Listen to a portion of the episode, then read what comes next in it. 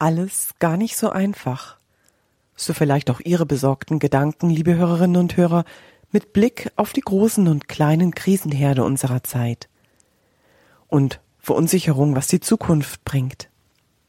Doch die Entdeckung, dass Hoffnung nicht an unsere Lebensumstände geknüpft sein muss, Hoffnung schon jetzt im Heute uns zum Wachsen bringen und uns Kraft verleihen kann, dazu möchten wir bei Radio Horeb Ihnen mit Sendungen wie dieser weiterhelfen.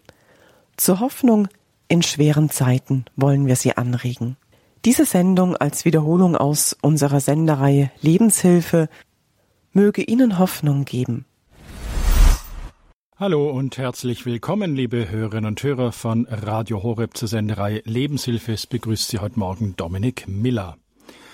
Wie ist denn das so bei Ihnen, liebe Hörerinnen und Hörer? Kommt Ihnen auch hin und wieder die Freude einfach abhanden?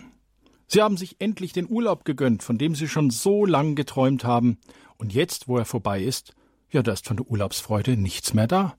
Oder das Treffen mit den guten Freunden, das war richtig schön, und auf dem Heimweg nimmt ihnen ein Autofahrer die Vorfahrt und zack, regen sie sich furchtbar auf und die Freude des Freundestreffens, die ist verpufft und kommt auch nicht wieder.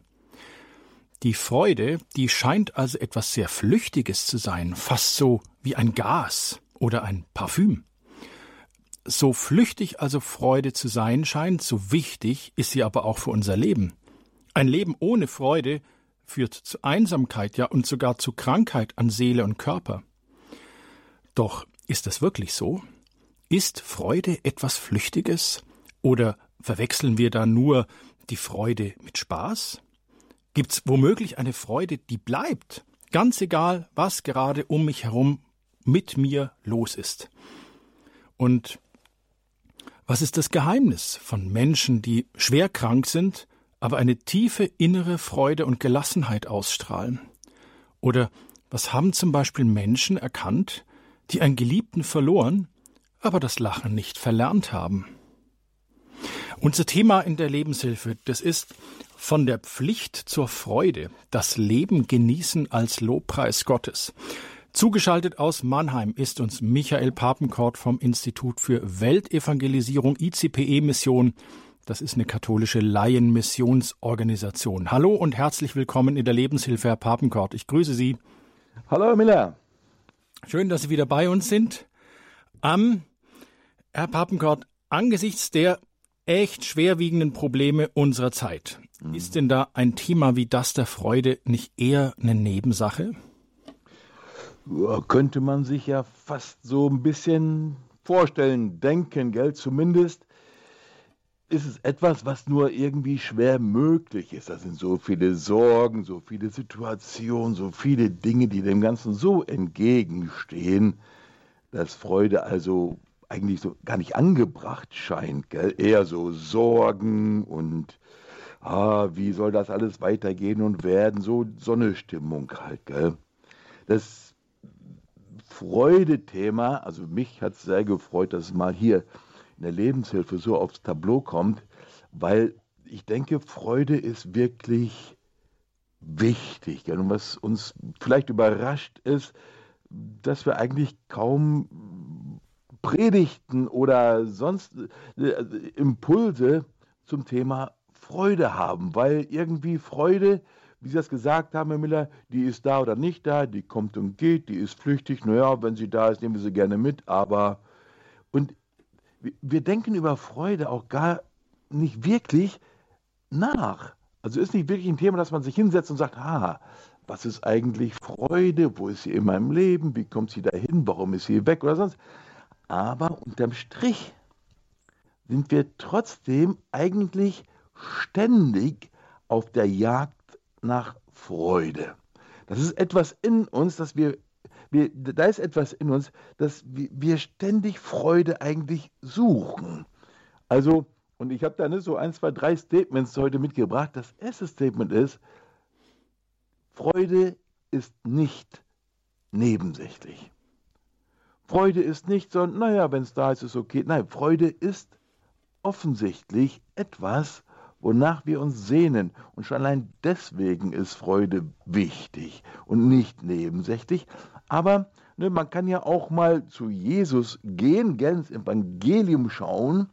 Und da hat er so ein, zwei Sätze, die sind schon eigentlich beeindruckend. Gell? Da sind wir bei Johannes 15. Kapitel, da sagt Jesus beim letzten Abendmahl, gell, dies habe ich euch gesagt, damit meine Freude in euch ist und damit eure Freude vollkommen wird.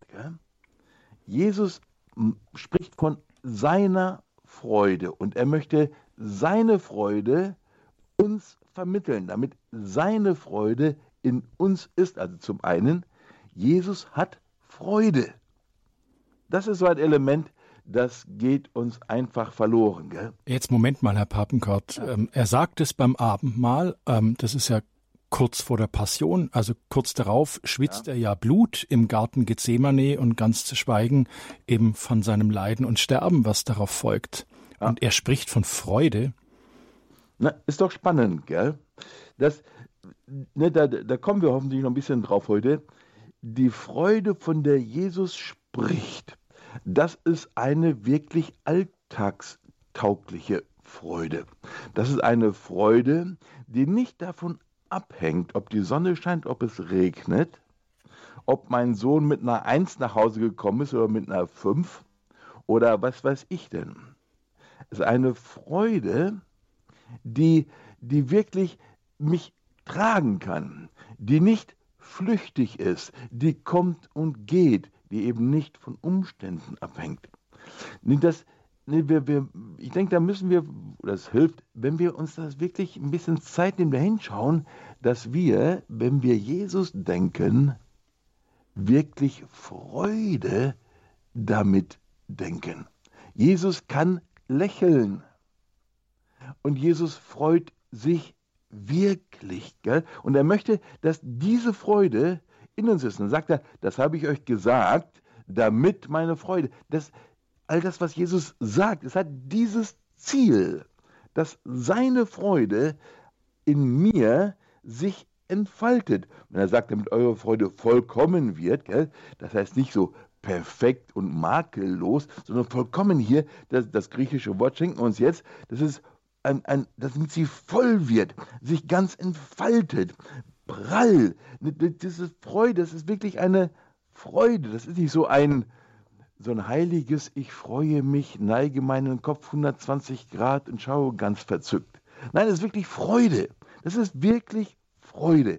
Und ein bisschen später, so anderthalb Kapitel später in, in, in Johannes, in Kapitel 17, jetzt ist er bei dem hohepriesterlichen Gebet. Wenn er von dem Gebet aufsteht, beginnt die Passion. Und in diesem Gebet sagt er, betet er dann, aber jetzt komme ich zu dir, betet zum Vater, gell, und rede dies noch in der Welt, damit sie meine Freude in Fülle in sich haben. Denn was Jesus sagt, ist, all das, was ich gesagt und getan habe, hat ein Ziel, damit meine Freude in Fülle, prall in meinen lieben Leuten hier ankommt dieses Wort Freude, ne, das kommt im Neuen Testament, man vermutet das kaum, das kommt da richtig oft vor. Ja? Freude und sich freuen, das kommt da knappe 120 Mal vor. 120 Mal, das ist schon eine Ansage. Aber wenn Sie ne, sich ein bisschen schlau machen möchten, Mensch, was ist eigentlich Freude, was verstehen wir unter Freude, könnten Sie ja den Katechismus hernehmen und sagen, Mensch, ich schlag mal hinten nach, Stichwortverzeichnis Freude, und da finden Sie auch ein paar Angaben zur Freude. Aber da steht dann auch gleich in Klammern hinter Freude, siehe auch Glückseligkeit. Spannend, gell? Das ist nämlich ein Zusammenhang.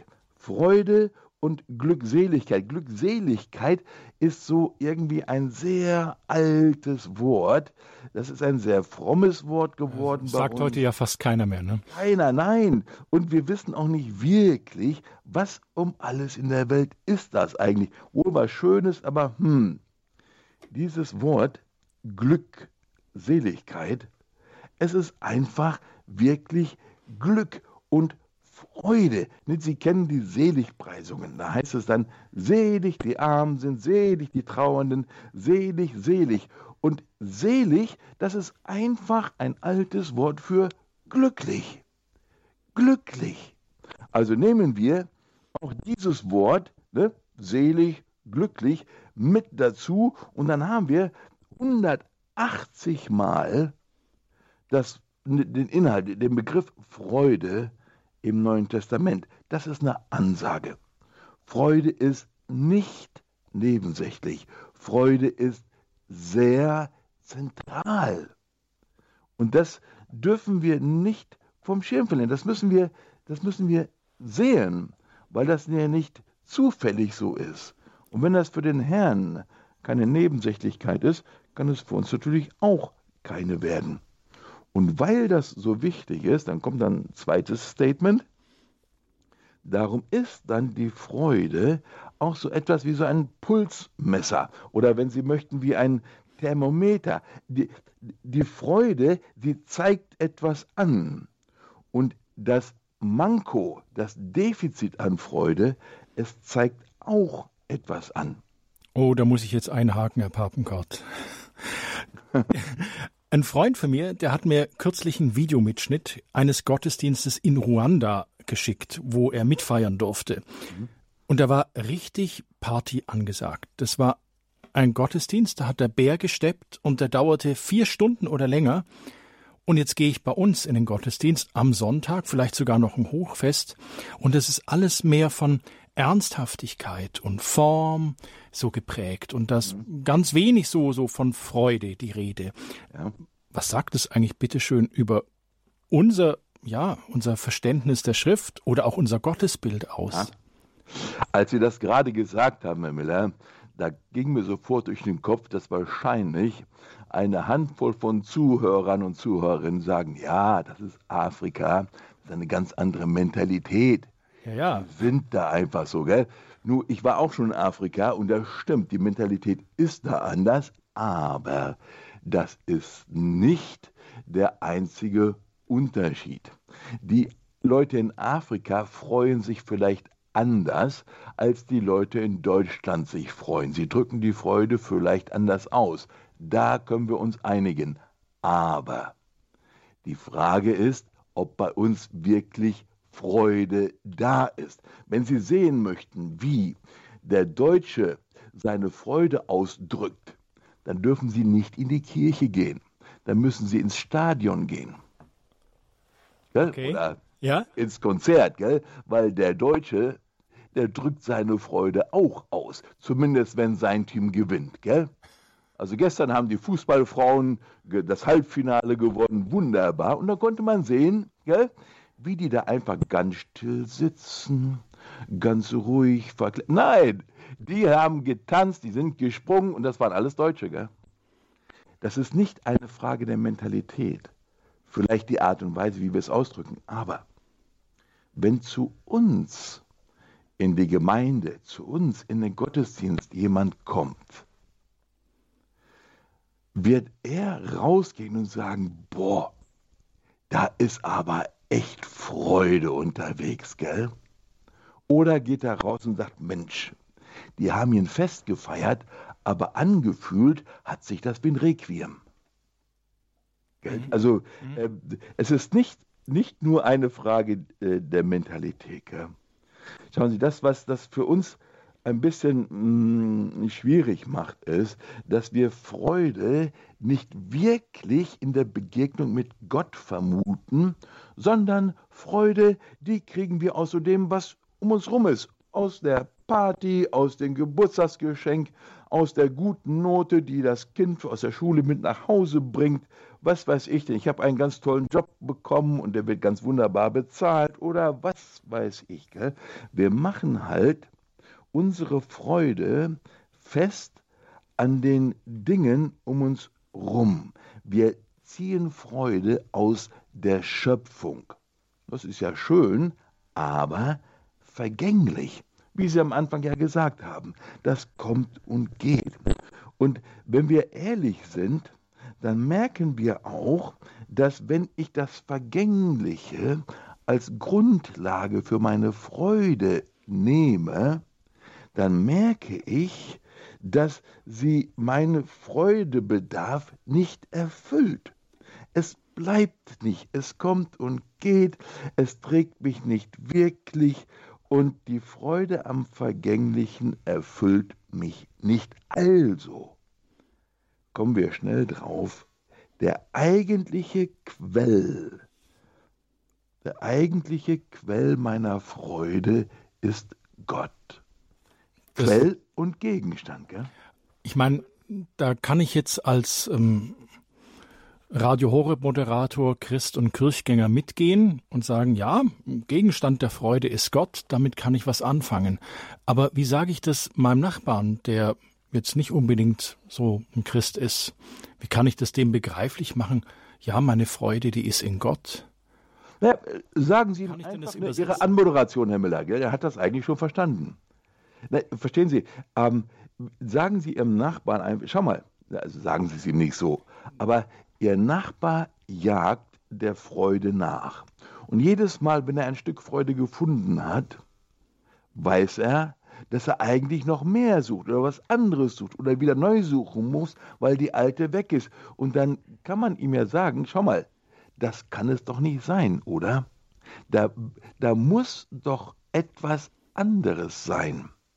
Das kann es doch nicht sein, dass du ständig jagst und jedes Mal, wenn du ein Stück Freude erlegt hast, du rausfindest, dass du eigentlich doch irgendwie was anderes suchst oder was Größeres suchst. Die Wanderung im Urlaub war nicht so toll, also fliege ich nach Teneriffa. Der Urlaub wird bestimmt super. Naja, vielleicht eine vier Wochen Kreuzfahrt durch Südamerika oder um. Das ist dann der Urlaub auch nicht so richtig. Na gut, dann machen wir, ich weiß nicht was. Wir jagen dem nach, weil das, was wir dann finden, uns doch nicht erfüllt. Und dann muss auch der Nachbar irgendwann zugeben, okay, so kann es nicht sein. Da muss etwas anderes sein.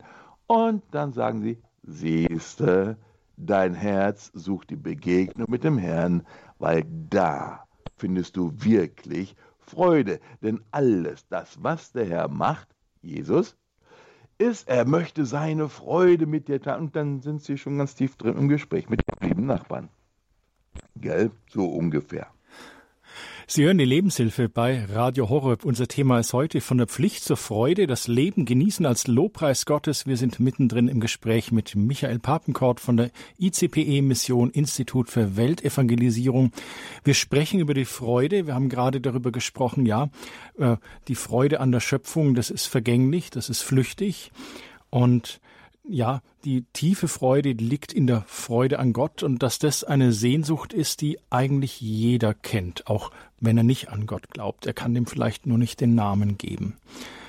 Hm, Herr Papenkort, wenn, ähm, wenn wir jetzt so unserer Freude nicht so Ausdruck geben können, ja, also im Stadion können wir jubeln, mhm. aber in einem Gottesdienst sind wir so verhalten, ja, ja, wo wir doch eigentlich im Gottesdienst, ob ich jetzt evangelischer Christ bin und das Wort Gottes höre und das im Zentrum ist oder im katholischen Gottesdienst, in der katholischen Messe und Eucharistie feiere, warum, warum springt dann mein Herz nicht?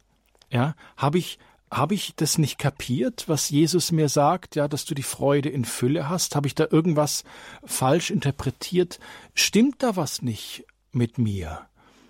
Wenn, wenn ich da eigentlich nicht jedes Mal drin bin und mhm. ja, sozusagen diesen Strom der Freude, der da eigentlich ist, ja, dass der irgendwie an mir vorbeifließt und ich mich gar nicht mitreißen lasse. Was stimmt da nicht mit mir oder mit uns, Herr Papenkort?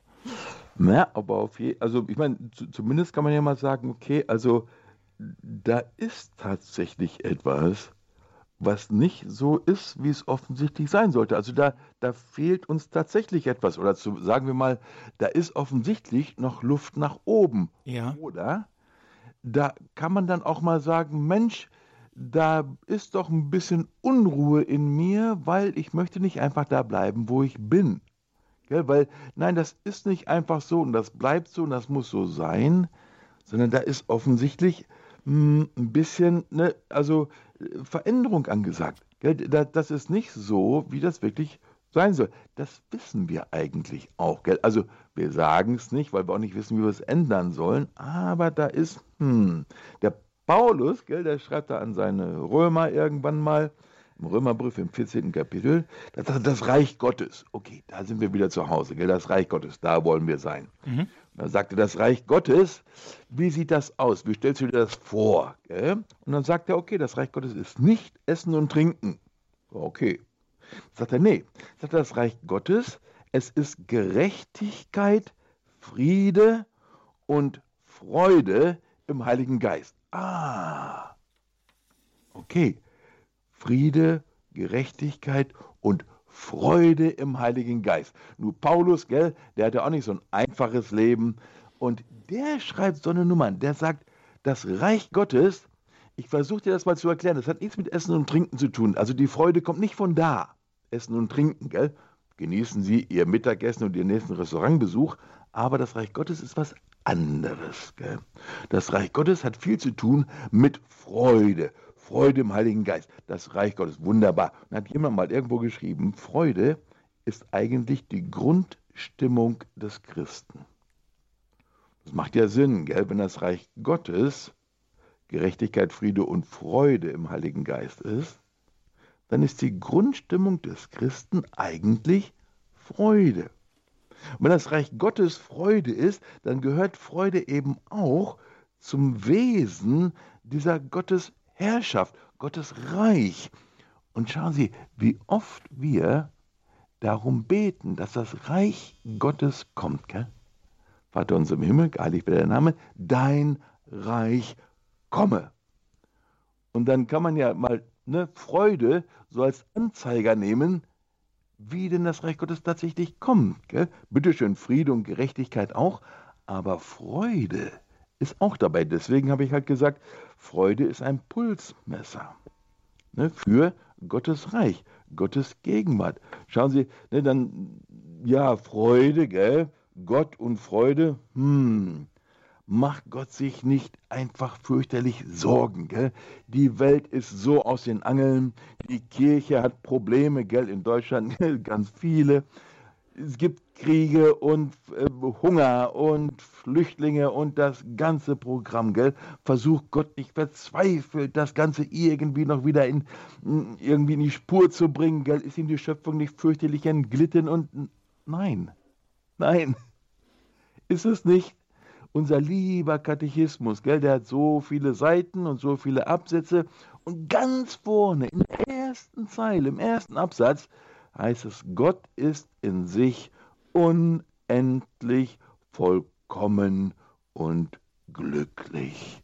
Unendlich vollkommen und glücklich. Nicht, er wird es mal sein oder er war es mal ganz am Anfang, als die Schöpfung noch okay. Nein, Gott ist immer unendlich, vollkommen und glücklich. Er hat keine Luft nach oben, er kann morgen nicht glücklicher werden und er wird morgen auch nicht unglücklicher. Gott ist immer glücklich bis zum Anschlag. Da ist Freude, Freude, Freude. Er ist tatsächlich der Herr und er ist wirklich souverän der Herr. Das verstehe ich nicht immer, aber mein kleiner Verstand, meine Güte, kann jetzt auch nicht wirklich ne, äh, der Maßstab sein, für wie Gott jetzt ist oder nicht ist. Dieser, dieses Freude-Element ist auch ein Pulsmesser für mein Gottesbild, gell? Und schauen Sie, wie stelle ich mir Gott wirklich vor? Der sitzt da und grämt sich und macht sich Sorgen, Mensch, wie kriege ich das alles hin? Oder ist er ne, dieser Gott, der da ist unendlich, vollkommen glücklich, allmächtig, er regiert in Freude. Gell? Schauen Sie, das ist ein anderes Element, was bei unserem Gottesbild dann aufkommt. Gell?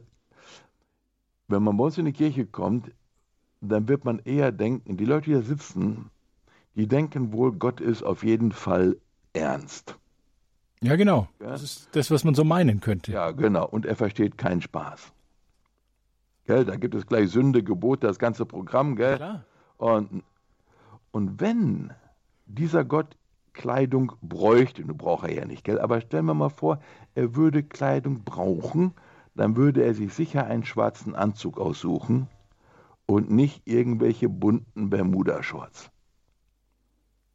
Jetzt will ich nicht darüber ne, spekulieren, was Gott jetzt wirklich aussuchen würde, aber schauen Sie, wir denken wirklich, da, da wird unser Gottesbild sichtbar. Gott ist steif, ernst, er lächelt nicht. Gell? Freude kommt da wirklich kaum rein in unser Gottesbild. Gell? Und deswegen ist dieser Satz ganz am Anfang vom Katechismus so genial. Gott ist unendlich vollkommen und er ist glücklich. Er hat Freude bis zum Anschlag. Aber wir, obwohl wir das nicht wirklich sehen, halten wir uns aber für Freudeexperten. Gell? Wir wissen, was Freude ist. Wir suchen sie ja schon unser Leben lang. Aber jetzt beginnen wir dann doch irgendwie schon langsam zu sehen, Mensch, alter Schwede, vielleicht bin ich doch nicht so ein Freudeexperte. Vielleicht ist Freude doch irgendwie etwas ganz anderes als das, wo ich immer hinterherjage. Freude ist dann vielleicht tatsächlich etwas, was ich vom Herrn, von Gott lernen müsste, wollte, könnte. Und dann müssen wir, schauen Sie, müssen wir, wir müssen aufhören zu versuchen, den Herrn, also Gott selber, in unsere Vorstellung hinunterzuziehen, so dass er in unsere Vorstellung reinpasst. Und stattdessen uns wirklich der Offenbarung zu öffnen und Gott erlauben, uns zu ihm raufzuziehen. Dass wir also nicht mehr versuchen, ihn in unsere Vorstellung von Freude reinzuzwängen, sondern dass wir ihm erlauben, uns in seine Wirklichkeit von Freude aufzunehmen. Das heißt, ich äh, bin auch herzlich eingeladen, mein Gottesbild zu ändern. Ja, ja. Mhm. Und das, das, das, das geschieht in der Begegnung mit, mit, mit ihm. Gell? Kommen wir gleich noch ein bisschen drauf, ja, glaube ich. Ja. Der, der Paulus, der macht was Schickes mit der Freude im, im Galaterbrief. Gell? Der schreibt da an die Galater in Kapitel 5.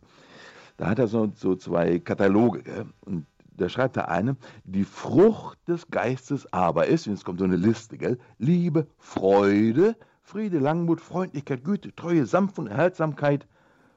Wunderbar die Frucht des Geistes, gell, schon mal ganz wichtig, das ist ein Singular. Der Paulus spricht nicht von den Früchten des Geistes, sondern die Frucht des Geistes. Und dann versucht Paulus, diese Frucht zu beschreiben. Paulus definiert diese Frucht nicht, sondern er versucht, die Frucht zu beschreiben. Stellen Sie sich vor, ich, ich würde versuchen, ich, ich war in, in, in Indien und ich habe da eine Mango gegessen. Die schmeckt so ganz anders als die Mangos hier in Deutschland. Und stellen Sie sich vor, ich würde versuchen, Ihnen zu beschreiben, wie denn diese Mango geschmeckt hat. Und dann sage ich, Mensch, die war süß, die war überhaupt fruchtig, die war weich, die war da. Und irgendwie versuche ich mit so vielen Adjektiven Ihnen das irgendwie nahe zu bringen. Ich weiß, Sie schmecken die erst, wenn Sie selber reingebissen haben, aber ich versuche es trotzdem. Und das ist das, was der Paulus hier macht. Der sagt, schau mal, die Frucht des Geistes ist genial. Gell?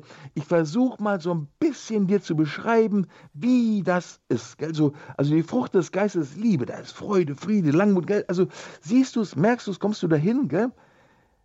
Und Freude ist hier ein ganz wichtiger Teil. Und das andere Element, das mir auch ganz wichtig ist, es ist eine Frucht. Und eine Frucht, das wissen Sie, die kann ich nicht machen. Die Frucht, die wächst.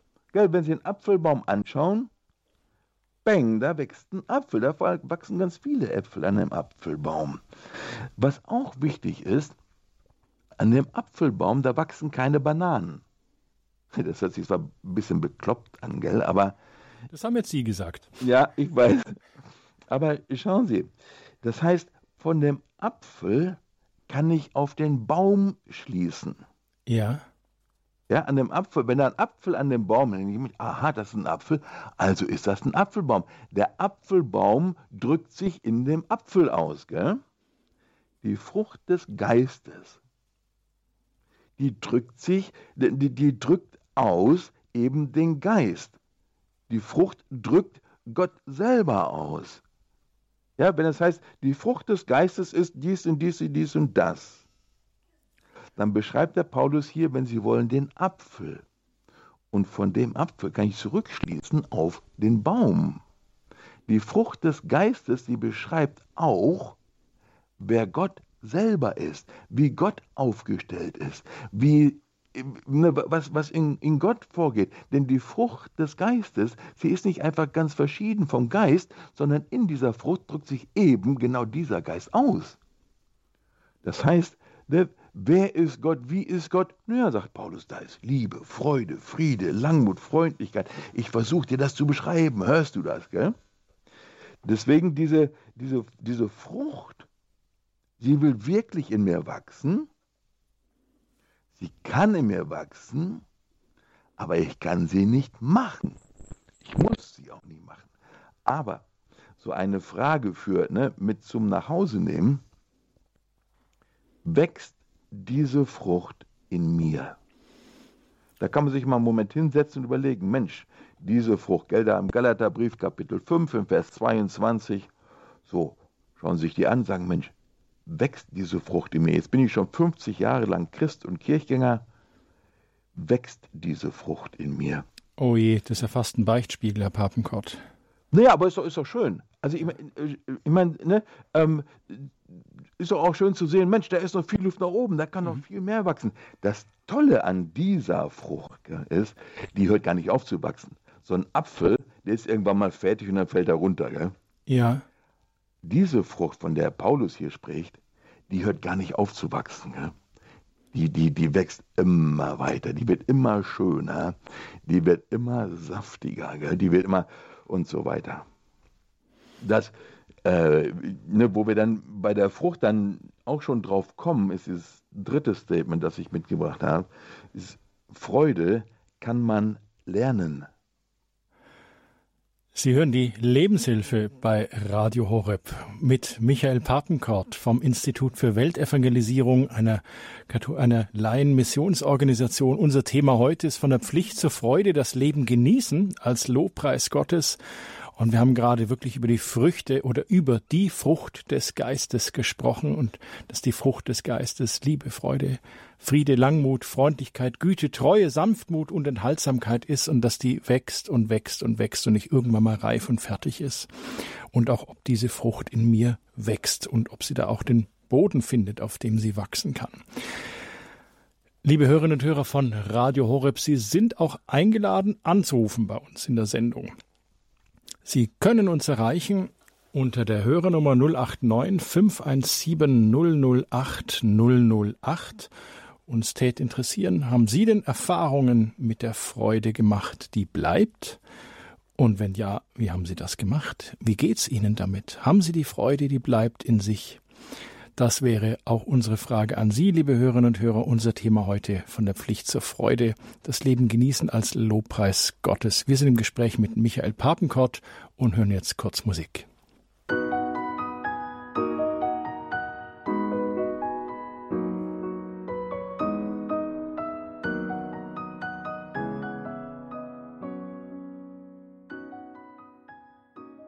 Sie hören Radio Horeb Heute im Gespräch mit Michael Papenkort. Wir sprechen über die Freude, das Leben genießen als Lobpreis Gottes. Und ich begrüße jetzt eine Hörerin aus Nordrhein-Westfalen, die Frau Damen Dresemann. Hallo, ich grüße Sie. Willkommen in der Lebenshilfe.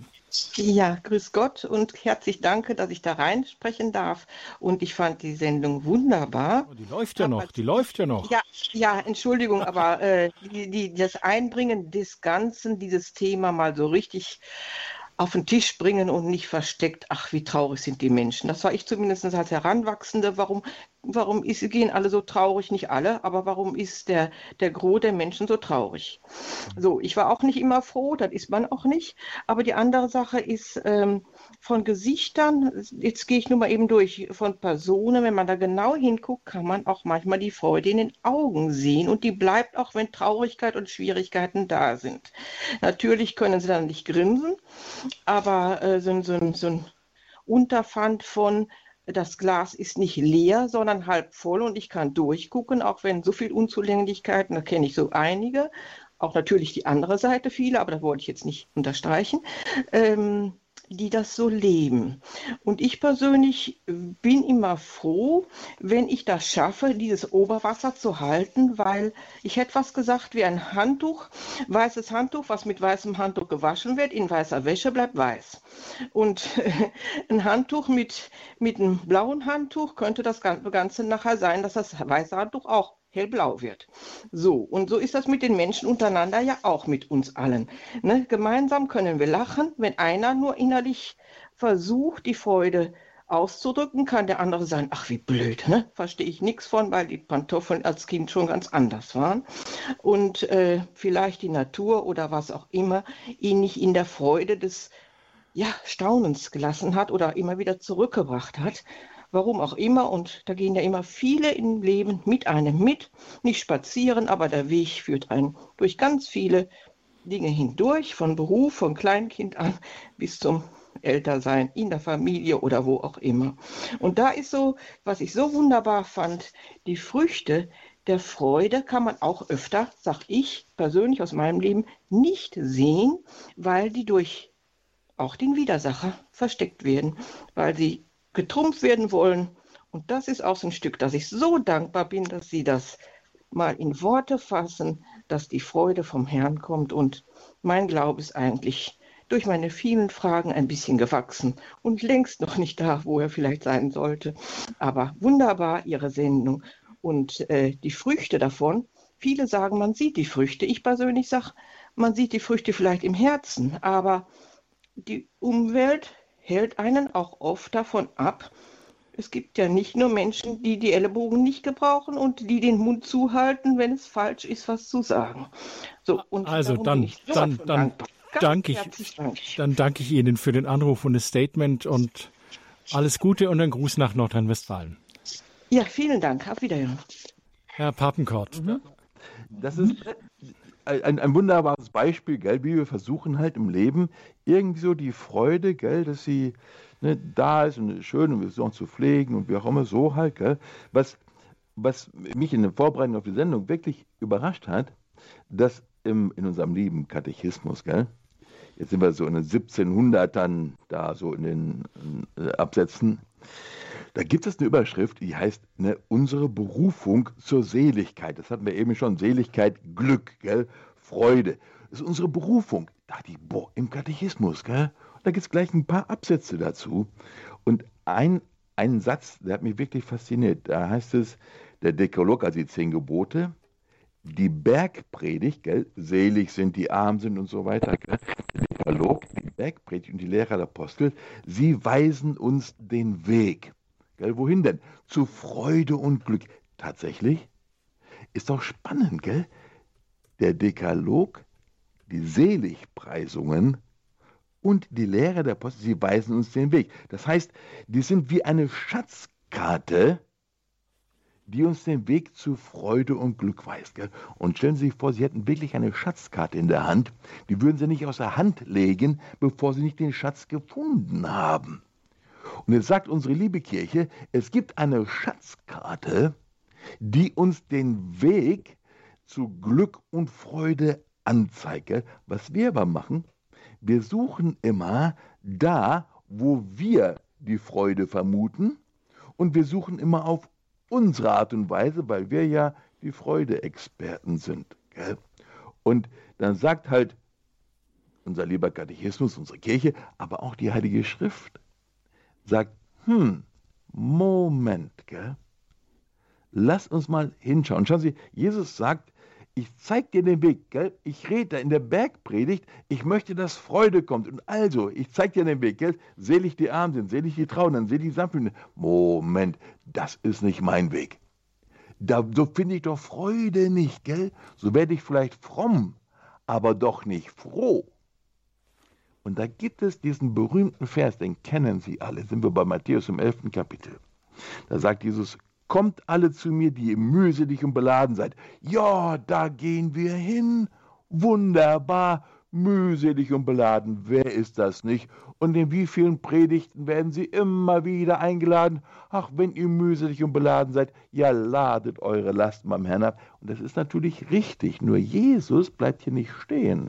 Jesus sagt, kommt alle zu mir, die ihr mühselig und beladen seid, ich will euch erquicken. Nehmt mein Joch auf euch und lernt von mir, denn ich bin gütig, von Herzen demütig, ihr werdet Ruhe finden und so weiter. Er sagt, nee, kommt nicht einfach und müßig und beladen und bleibt dieselben, sondern er sagt, nein, ihr seid mühselig und beladen, weil ihr eure eigenen Wege geht, weil ihr Freude da sucht, wo ihr sie vermutet. Lass mich dir zeigen, wo du suchen kannst, sollst, willst und wie du suchst lern von mir, weil in mir ist Freude. Ich möchte sie gerne mit dir teilen, dass meine Freude in dir ist. Aber dafür müsstest du von mir lernen.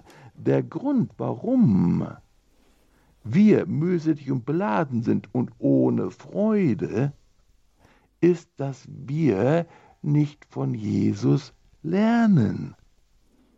Das, das, das, ist wie, das ist wie eine Schatzkarte. Nur wir nehmen diese Schatzkarte nicht, weil wir gar nicht vermuten, dass Jesus Ziel wirklich ist, uns Freude und Glück ähm, daran teilhaben zu lassen. Wir misstrauen der Karte? Ja. ja nicht nur, ja, im Grunde. und wir misstrauen dem Verfasser der Karte. Ja. Ne, weil ja, der will wohl, dass wir die Gebote halten, der will wohl, dass wir den Nächsten lieben, sogar unsere Feinde, meine Güte?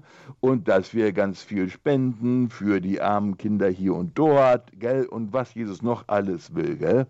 Aber dass der wirklich will, dass Freude, seine Freude in mir lebt, gell? Naja, ich weiß nicht, gell? Vielleicht der einst einmal, gell? Aber doch hier jetzt nicht. Und das ist natürlich ein äh, schlimmes Missverständnis weil ich dann, ne, haben Sie schon mal die Seligpreisung mit Freude gelesen, gell? Nicht wirklich. Nee, weil das ist so eine Ansage, ja, also die ganz Heiligen, die müssen sowas machen, gell? Gott sei Dank ich nicht, weil das ist ja also Katastrophe, gell? Ich vertraue lieber meinem eigenen Gespür für Freude als dem des Herrn. Ich halte mich tatsächlich für den eigentlichen Freudeexperten, obwohl ich schon mein Leben lang der Freude nachjage ohne sie nachhaltig gefunden zu haben. Jetzt begrüße ich aus Berlin die Frau Nikolai, die uns zugeschaltet ist. Hallo und Gruß nach Berlin. Äh, danke. Äh, also ich möchte auch noch was dazu sagen. Also äh, ich, für mich ist Freude kann auch anders sein. Also ähm, zum Beispiel in Gewinn, Besinnlichkeit und Stille und im Trost und in der Antwort, die wir von Gott erspüren und hören. Und ich mag das Laute und Musikalische äh, nicht immer, manchmal vielleicht. Und was ich als Freude erlebe, ist äh, Mitmenschen und Freundschaft und Treue und Liebe und stilles Zusammensein auch, aber ehrlich und nicht immer im Ausdruck. Äh, menschliche Treue äh, aufeinander und hören, was Gott sagt. Äh, gemeinsam für etwas in Treue beten und ich suche Antworten von Gott deswegen bin ich äh, so gerne in der Kirche. Ähm, wir wollen ja auch Heilung. Und Traurigkeit gehört für mich auch zur Freude. Es ist Annahme und wird froh. Das wollte ich jetzt sagen. Das ist jetzt meine. Ja, danke schön, Frau Nikolai. Danke für Ihr Zeugnis und einen Gruß nach Berlin. Und wir schalten gleich weiter von Berlin ins schöne Bayern nach Bad Tölz zum Herrn Daniel. Ich grüße Sie, Herr Daniel. Willkommen in der Lebenshilfe. Grüß Gott. Ja, also grüß Gott auch, Herr Papen. Gott. Grüß Gott, Herr Daniel. Ja, und ähm, also hat eigentlich hat die Vor Voranruferin schon das fast das gesagt, was ich sagen wollte. Dann sagen Sie, ich schließe mich den Worten meiner Vorrednerin ja, an. aber etwas möchte ich noch dazu sagen, was ja. mir so ein auffällt oder was für ein Gedanke mir gekommen ist und bei der Freude auch. Ich spüre so oder ich bekomme so mit, wenn meine Kolleginnen in der Arbeit so sprechen von ihrem Urlaub und was ihnen, was sie haben sich sehr gefreut, dass sie in Urlaub gefahren sind. Dann gab es aber einen Stau, drei Stunden bis nach irgendwo hin, Kroatien vielleicht, vor der, vor der Grenze, dann wieder Rückreise und etc. Und oder man kommt, bekommt keinen Rückflug. Äh, und dann merkt man so, dass äh, sie eigentlich gar keine, gar keine Freude so äh, erfahren haben und äh, möchten aber schon wieder, schauen schon wieder woanders, wo eine, wo eine andere Freude zu sehen ist. Vielleicht wäre es doch besser gewesen, eine ja, so hatten wir es ja am Anfang, hat es der Pappengott gesagt, am genau, Anfang der Sendung. Genau dieses Beispiel. Aber was ich eigentlich möch, äh, äh, wollte, sagen auch wollte, ist das, was Paulus, glaube ich, sagt, Sie haben das als letztes gesagt, die Enthaltsamkeit, die entfaltet auch so eine große Freude. Und ähm, äh, das, glaube ich, das, das habe ich auch schon oft gespürt in meinem Leben. Wenn man nämlich äh, einfach jetzt nicht dorthin fliegt oder nicht dorthin fährt, sondern einfach, sagen wir mal, ins schöne Oberland nach bei uns äh, Urlaub macht, dann kann ich auch eine große Freude erhalten und äh, die ist nicht weniger als äh, die von meinen Nachbarn. Gut, die, äh, er schätzt es vielleicht anders ein, aber äh, vielleicht bekommt er, bekommt er diese Gnade auch, das zu erreichen. Ja. Dankeschön, Herr Daniel. Danke und ein Gruß nach Bad Tölz. Dankeschön, wiederhören. Für Gott. Vielen Dank für die Sendung. Herr Papenkraut, wir haben uns jetzt von verschiedenen Arten der Freude, auch die Freude ja. in der Stille finden. Ja. Ja. Und auch ähm, die Frau Nikolai aus Berlin, die hat es so auch angerissen. Mhm. Ich möchte es mal sagen, Thema Aufopferung und Leid, passt es so zur Freude rein? Da sind wir so bei dem auch, hey, wie machen das Menschen, die, die, die Leid durchleben, aber trotzdem diese seltsame Freude ausstrahlen. Mhm.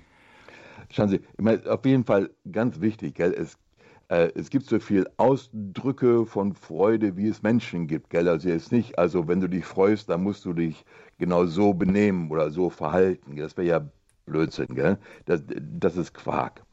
Auf der anderen Seite aber, ich denke, müssen wir auch darauf achten, dass sie einfach sagen, ja, okay, ist alles schön, so Freude hier und da, aber ich möchte gerne bleiben, wie ich bin.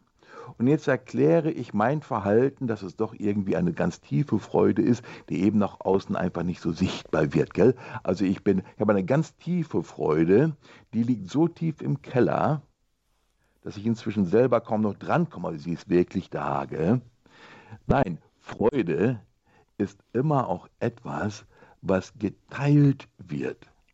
Freude ist nicht eine Privatveranstaltung. Sie ist wohl persönlich, aber nicht privat.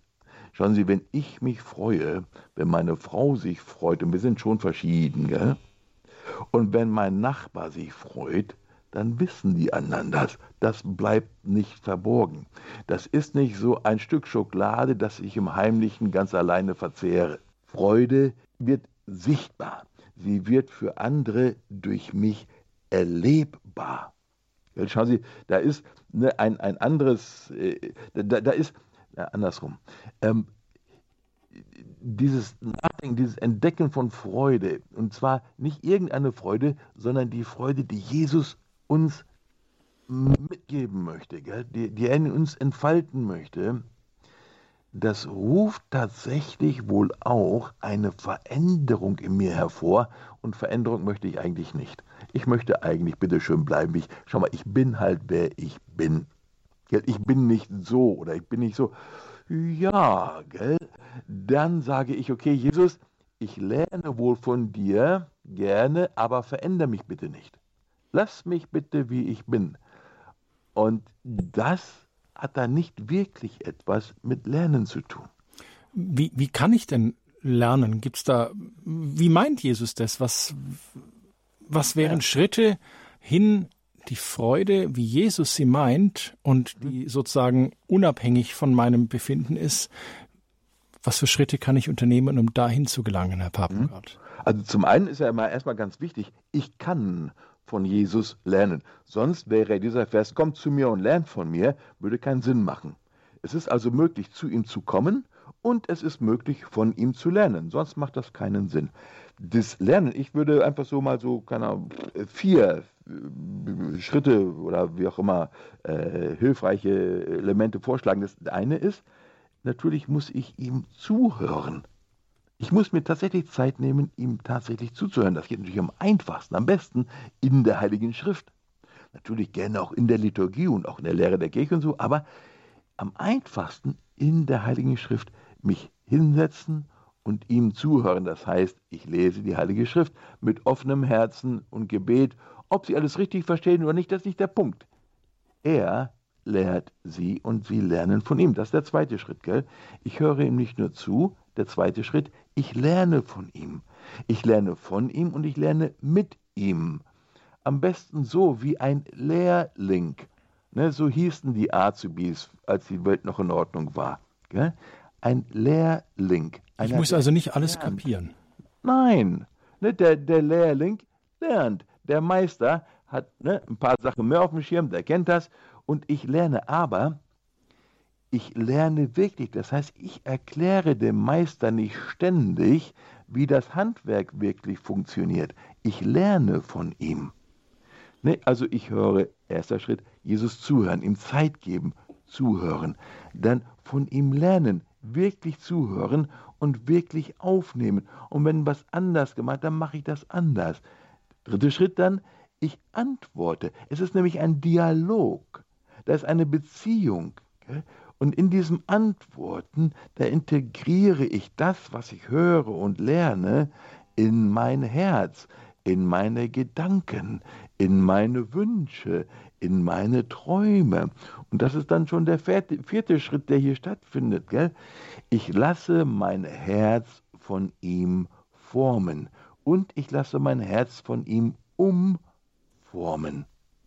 Das heißt, ich höre ihm nicht einfach wohl andächtig zu, aber bleibe natürlich wie ich bin. Nein, ich höre ihm andächtig zu, ich lerne von ihm, antworte, rede mit ihm und ich lasse mich von ihm formen und umformen und dann sehe ich, wie diese Frucht in mir beginnt, sich zu entfalten, zu wachsen. Gell? Da ist in diesem Absatz, wo die, unsere Kirche da im, im Katechismus geschrieben hat, unsere Berufung zur Seligkeit, da steht dieser Satz, gell, dass durch das Wirken des Wortes Gottes tragen wir in der Kirche allmählich Früchte zur Ehre Gottes.